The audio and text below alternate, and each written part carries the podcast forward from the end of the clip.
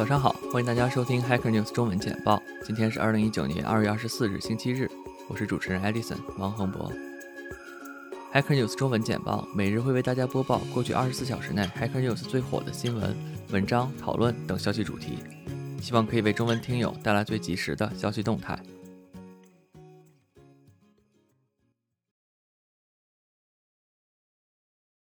NY governor orders probe into Facebook access to data from other apps. Facebook 的隐私问题最近一直被关注。纽约州州长周五下令两家政府机构调查 Facebook 可能从用户的智能手机上读取比之前认为的更多的数据，例如健康和其他敏感数据等。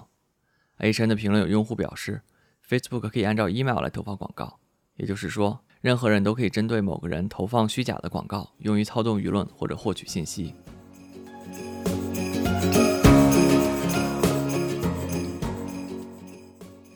New More Link on HN front page. HN 新加了一个 More Link，可以显示一天在首页停留时间最长的文章列表。大概翻了一下昨天的文章列表，有一些很有意思的，但是之前错过的文章在列表中。HN 读者评论区也表示都很喜欢这个功能，但是也对该链接的位置和名字提出了一些建议。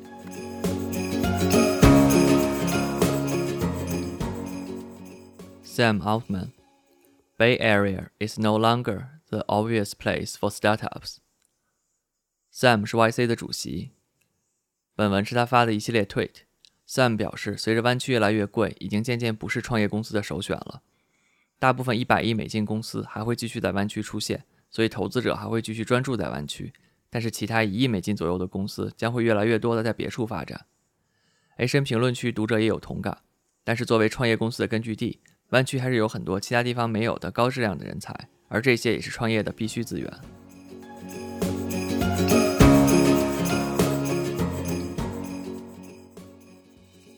Why language orientated programming?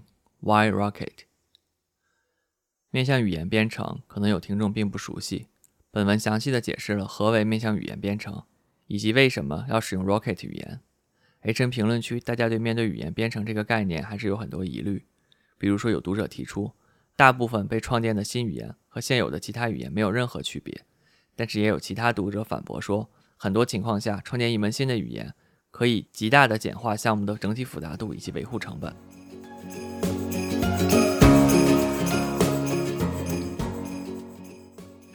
Microsoft worker demand it dropped 480 million U.S. Army contract.